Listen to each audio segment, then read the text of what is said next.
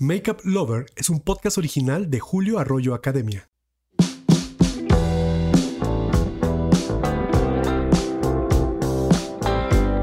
La belleza es un asunto de percepción, no de maquillaje. Creo que el principio de toda belleza es conocerse y gustarse a sí mismo. Frase de Kevin O'Coin. Y esta frase sirve para abrir esta primera temporada de Makeup Lover, un espacio creado para ti, amante del maquillaje que quieres saber todo sobre este apasionante mundo del color, la textura, la apariencia. Soy Julio Arroyo, Titi para los cuates, y estoy aquí para abrirte los oídos y la mente para que cuando veas el maquillaje lo veas con otros ojos, tal y como Kevin O'Quine lo hizo conmigo y sus libros que me abrieron este mundo, este esta visión total de un paraíso de color, de textura, en el cual podía jugar a ser lo que siempre había soñado o jugar a transformarme en lo que siempre había soñado a sí mismo. Así que bienvenidos a Makeup Lovers, soy Julio Arroyo y este podcast inicia así.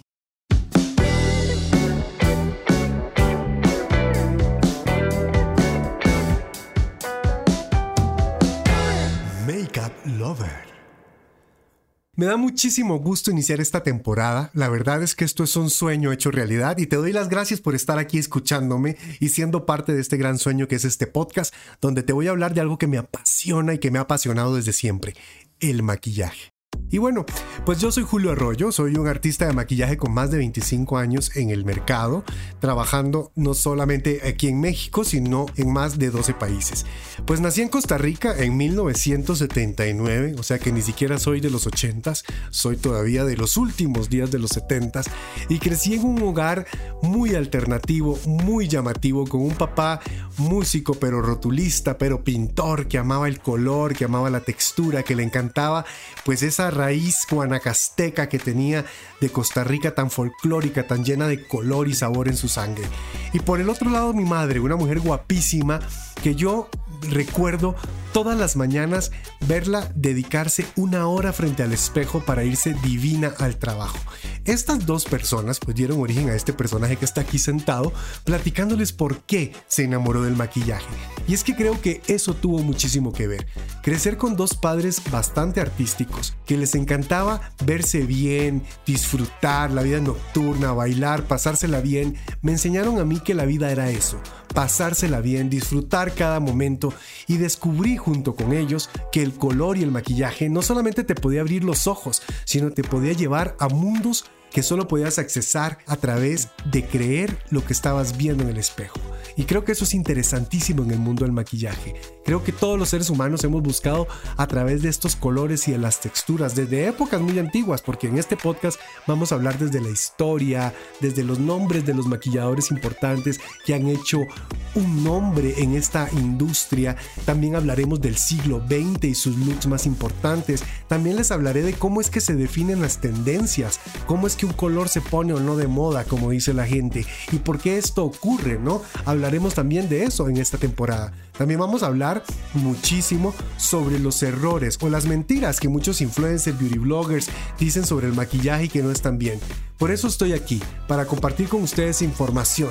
Y como no lo estamos haciendo en video, nos va a permitir conocer información real, comprobada y fidedigna, porque eso sí, muchachos, aquí estamos bien documentados y muy documentados. También les daré algunas recomendaciones sobre libros, sobre autores que pueden recurrir, sobre páginas web que pueden visitar para conocer más, sobre algunas revistas especializadas donde pueden aprender más sobre este tema. Recuerda que este podcast no es para expertos, es para amantes del maquillaje, sean maquillistas o no, sean consumidores o no. Yo lo que quiero es que aquel que se siente y se ponga sus audífonos disfrute la pasión del maquillaje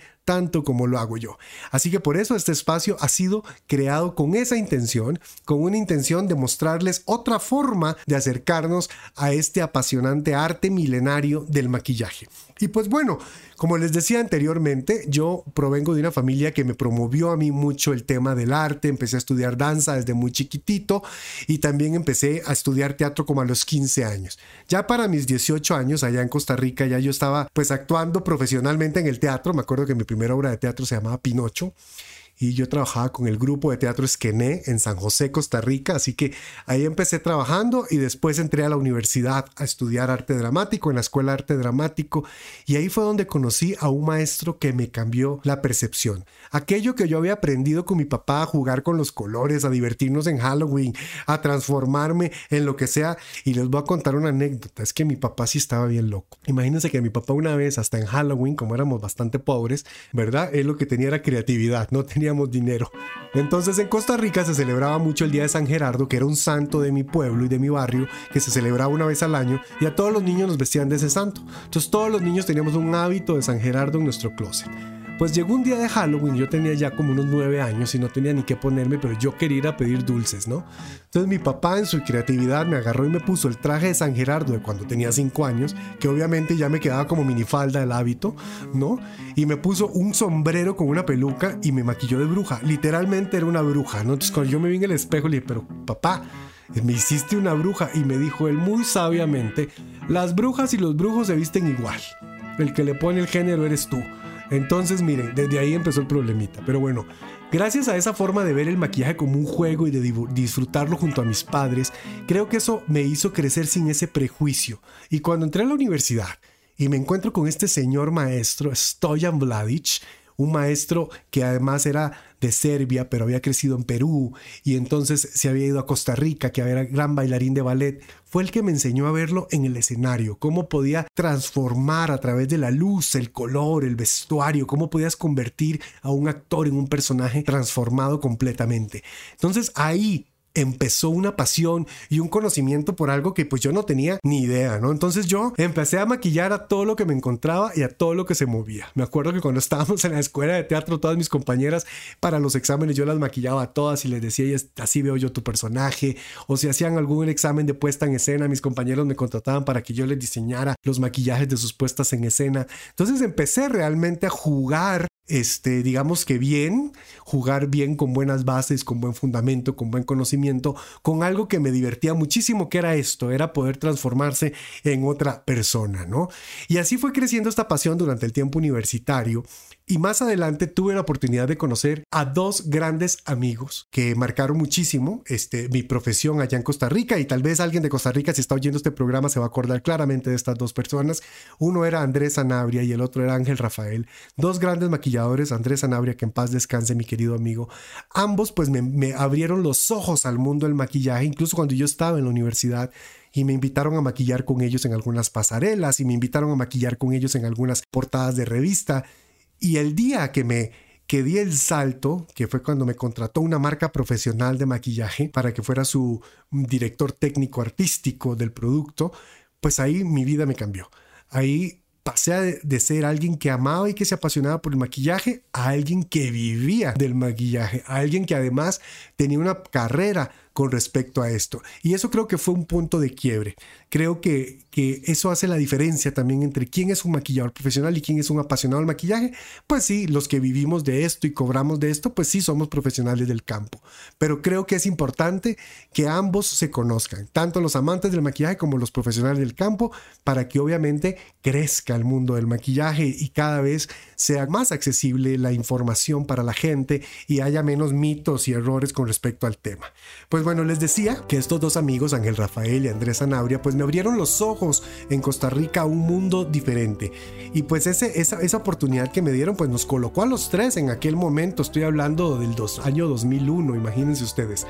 En el 2001 pues éramos los tres nombres que hacíamos todas las pasarelas, las portadas, las modelos y eso me dio una gran experiencia. Yo junto a esta marca de maquillaje que me contrató, que perfectamente puedo decir el nombre, Sormet Treatment Cosmetics de Beverly Hills, ellos me contrataron para que yo fuera pues su director técnico. Con ellos aprendí muchísimo. Aprendí muchísimo sobre cosmetología y creo que eso es lo que a mí me ha hecho diferente a los demás maquilladores, es que soy un nerd. Y si ustedes me vieran aquí a través de, si no me conocen, pero si me vieran en persona, verían mis anteojos de nerd y dirían, sí, güey, a huevos un nerd. ¿Por qué? Porque siempre me interesó conocer cómo se hacía un producto y este ingrediente que hace y, y por qué este, este producto tiene estos ingredientes y este no. Y qué pasa con esto y con lo otro. Y ahí encontré algo bien interesante y fue una relación directa con mi mamá. Mi mamá era farmacéutica Entonces mi mamá, pues dedicada al mundo de la farmacia, me permitió a mí saber que esto que era la fórmula de un producto era lo que hacía la diferencia entre uno y otro entender por qué este producto era de mejor calidad o este producto duraba más tiempo aplicado sobre la piel o por qué este producto duraba más tiempo en su frasco, por qué estos ingredientes tenían tal o, tal otra concentración. Y creo que eso me fue abriendo los ojos. Trabajar dentro de una marca y poder desarrollar productos con Sormé. Yo cuando empecé con Sormé la línea tenía como 90 productos y al salir de ella ya tenía como unos 250 productos en los cuales yo había participado en la parte creativa, no en las fórmulas porque no era el cosmetólogo a cargo, pero sí en la parte creativa y creo que esa relación entre lo creativo y lo formal de trabajar en la ingeniería cosmética me abrió los ojos como maquillador. Y creo que eso hizo una diferencia. Yo le doy muchísimas gracias al mundo del maquillaje eh, digamos, de venta, de dedicarme al vender maquillaje, porque me permitió conocer qué le gusta al público, qué le gusta al maquillador, que son dos públicos distintos. Por eso este podcast es para todos ustedes, para el público que le gusta el maquillaje y para el que se dedica a él, y qué habían de común entre ambos sectores. Y eso fue lo que disfruté durante todo este tiempo, ¿no? De, de trabajar con una marca y dedicarme profesionalmente. Y además trabajar con una marca era matadísimo, ¿no? O sea, yo tenía que eh, maquillar una persona cada 20 minutos minutos en un salón de belleza durante 8 horas al día, ¿no? De lunes a lunes. O sea, imagínense la cantidad de personas, gustos, formas que me tocaron, pues de todos gustos, formas y tipos, ¿no? Entonces, eso también te permite abrir los ojos. Creo que algo que me permitió mucho hacer eh, ese servicio de maquillar a tanta gente fue venir del teatro, ¿no? De pensar que todas las formas y que todas los rostros son bellos y pensar que todas las caras yo les puedo dar una interpretación desde mi punto de vista artístico y no de meterle a la gente el miedo o los complejos que a veces muchos maquillistas hacen de decirle, "Ay, no, señora, usted debería sacarse las cejas así o usted debería hacerse así o debería hacerse de esta otra forma." Eso creo que a veces aleja a la gente del maquillador y dice, "Ay, no, este güey que me está metiendo más inseguridad de las que traía yo puestas, ¿no? Entonces creo que también ese mundo del teatro me permitió entender que todas las caras son únicas, diferentes y que todas pueden sacar su mejor versión. Y eso lo descubrí a través del color, la textura y las consistencias de los productos. Entonces creo que, que ha sido como un, pasar muy interesante a través de, de, todo este, de este proceso de pasar de un, de un chico que estudiaba maquillaje en la universidad a un chico que lo contrata una marca de California y se pone a diseñar productos y a trabajar con clientes finales.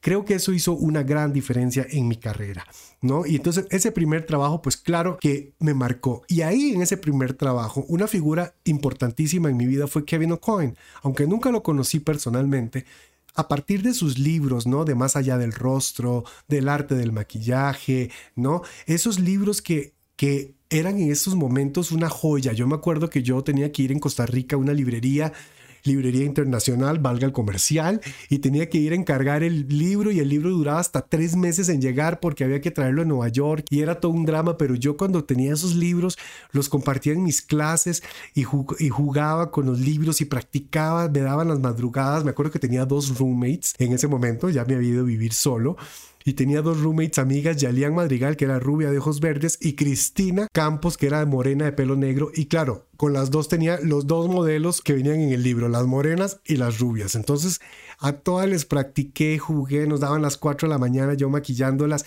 y creo que ese juego me lo permitió Kevin. O sea, ver que un maquillista podía publicar un libro, tener como esa seriedad, que las figuras hicieran cola para maquillarse con él. En sus épocas este güey cobraba 5 mil dólares por un maquillaje, ¿no? Estamos hablando de que eran como las grandes ligas y yo decía, a huevo que yo voy a llegar ahí, yo voy a maquillar celebridades, yo voy a salir de Costa Rica, yo voy a viajar por muchos países y se dice fácil, pero se logró. Digamos que mi trabajo y conocer artistas como Kevin, como Ángel Rafael, como Andrés Sanabria, como mi maestro Stoyan Bladic, me permitió pensar que el maquillaje es hermoso por una característica innegable y es que no tiene límites no tiene límites el maquillaje, ni límites territoriales, porque puedes maquillar en cualquier parte del mundo si traes un delineador y un labial, y tampoco límites creativos. Puedes hacer lo que quieras con maquillaje, puedes embellecer, puedes volver feo, puedes hacer un zombie, puedes hacer una quinceañera, puedes hacer una novia, puedes hacer una cicatriz, puedes hacer unos ojos ahumados, puedes hacer unos labios rotos y sangrantes. Esa es la magia del maquillaje, es poder jugar con todas estas formas, colores maravillosos y que permiten que uno pues tenga una apariencia este, distinta, ¿no? Y pues el maquillaje me permitió eso, me permitió, la verdad, cumplir muchos sueños. Creo que el maquillaje y este podcast está creado para que ustedes sueñen en grande y no le teman a esos sueños, a esos sueños de verdad que nacen del corazón. Yo el otro día, y voy a hacer una anécdota que para ustedes puede ser pues naca, pero pues es la anécdota real. Yo cuando recién llegué a México, recién llegué como guionista de un programa de televisión en Telehit. Y un día que estaba en Telehit me había hecho amigo de la maquillista, claro. ¿Por qué? Porque la pasión del maquillaje me llamaba siempre la atención y yo siempre estaba en el camerino con mi amiga la maquillista, esperando al, al talento del programa. Y entonces estaba yo ahí con ella y llega Laura León, la tesoro. Y yo donde la veo digo, no mames, yo la quiero maquillar, yo la quiero maquillar, yo la quiero maquillar, yo la quiero maquillar, pero no me atrevía y mi amiga me dice, maquillala tú. Le dije, no, loca, te van a regañar si nos ven por las cámaras que yo estoy maquillando y no estoy contratado para eso. No, no, maquillala tú. Y no me atreví, no me atreví por miedoso, la verdad me dio miedo. Pasando los años, hace poco tuve la oportunidad maquillando a Maribel Guardia para una obra de teatro Lagunilla, mi barrio. Pude ver a Laura que estaba ahí en el espectáculo y ella misma me dijo, ay, ¿me maquillas, hijo? ¡Ah! Y bueno, fue como un sueño hecho realidad. Y creo que eso me ha permitido el maquillaje. Me ha permitido viajar a países que jamás pensé que iba a ir. Me ha permitido ir a ciudades que jamás pensé que iba a estar ahí haciendo lo que más me gusta. Me ha permitido estar frente a personas que digo, no mames, esto es un sueño cumplido. O sea, el día que maquillé a Marisa Paredes, la chica Almodóvar, ¿no? Uma, de todo sobre mi madre y que la veo y que ella me escogió a mí, me dijo, no, quiero que me maquilles tú. Uta, yo dije, ¡ah! Ay, soy fan de la señora, ¿no? Entonces creo que eso es algo que me ha permitido el maquillaje y eso agradezco a mis padres y eso, por eso creo que este podcast es para toda la gente que lo quiera escuchar. Si ustedes tienen hijos, denle las herramientas para que sus sueños crezcan y se hagan realidad no, no los limiten. Si al niño le gustan los colores, tal vez es por ahí. Si el niño tiene bonita letra, tal vez es un gran diseñador. Si el niño le gusta hacer piruetas y jugar y vacilar y molestar frente a las cámaras, tal vez va a ser un director, actor, productor. Creo que es importante leer el instinto en la gente que nos rodea, incluso en nuestros hijos. Y eso fue algo que hicieron mis papás conmigo y yo les agradezco muchísimo. Y es que el maquillaje a mí me ha permitido de todo. Me ha permitido historias impresionantes, me ha permitido ir a lugares divertidísimos, me ha llenado de historias súper chistosas, he tenido compañeros con los que me he divertido muchísimo. Y una de las partes más divertidas y más apasionantes que me ha permitido esta carrera es la de enseñar. Y yo creo que por eso está este podcast también, ¿no? Porque además me encanta el tema de la radio. Para los que me conocen, saben que empecé en la radio allá en Costa Rica. Y pues este podcast está creado para eso, para que, para que la gente que tiene esta pasión por el color y por lo demás se prepare, aprenda, me pregunte, me busque en las redes sociales, en las otras plataformas y nos pida de qué queremos hablar en este podcast, de qué quieres que te digamos, qué quieres que te contemos sobre el maquillaje. Para eso estoy yo aquí, para contarte todo eso. Y pues bueno, ahora siguiendo pues con este trayecto de mi carrera ya en México tengo 14 años, gracias a Dios. Han sido 14 años en los cuales he trabajado muchísimo, porque la verdad es que pues no me quejo. Eh, me ha tocado hacer de actor, me ha tocado hacer de director, me ha tocado de maquillar, me ha tocado hacer todo. Me ha tocado maquillar en el Auditorio Nacional, en Palacio de Bellas Artes, el Teatro Metropolitan. Me ha tocado hacer muchísimas cosas y, y eso pues es producto del trabajo. Si, algo, si hay algo que tenemos que aprender es que el maquillaje es apasionante, es muy bonito, pero se compone de un 1% de talento y un 99% de práctica y de trabajo. Y creo que eso es lo importante. Si eres amante del maquillaje, no dejes de practicar, no dejes de aprender sobre ti misma y, sobre ti mismo y de ver tu rostro y disfrutarlo desde esa perspectiva. Lo apasionante del mundo del maquillaje es poderse ver a uno a sí mismo con otros ojos.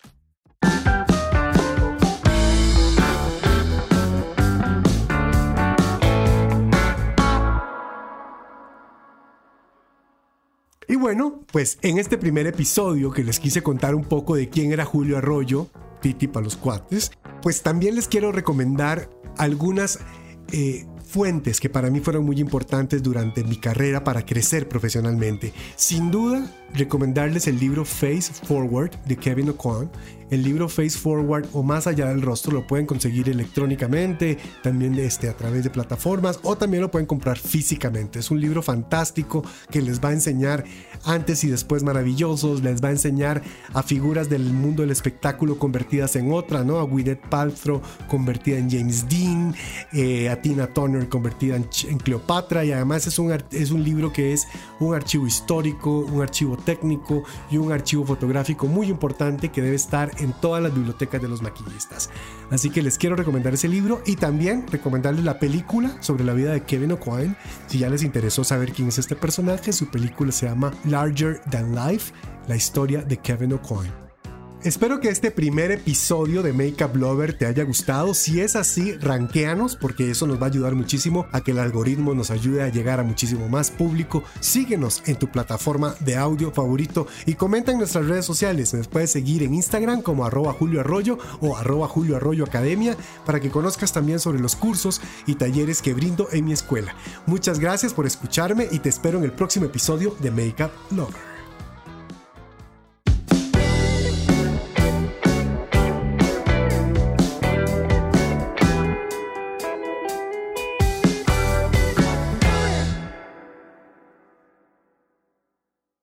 Makeup Lover es un podcast original de Julio Arroyo Academia.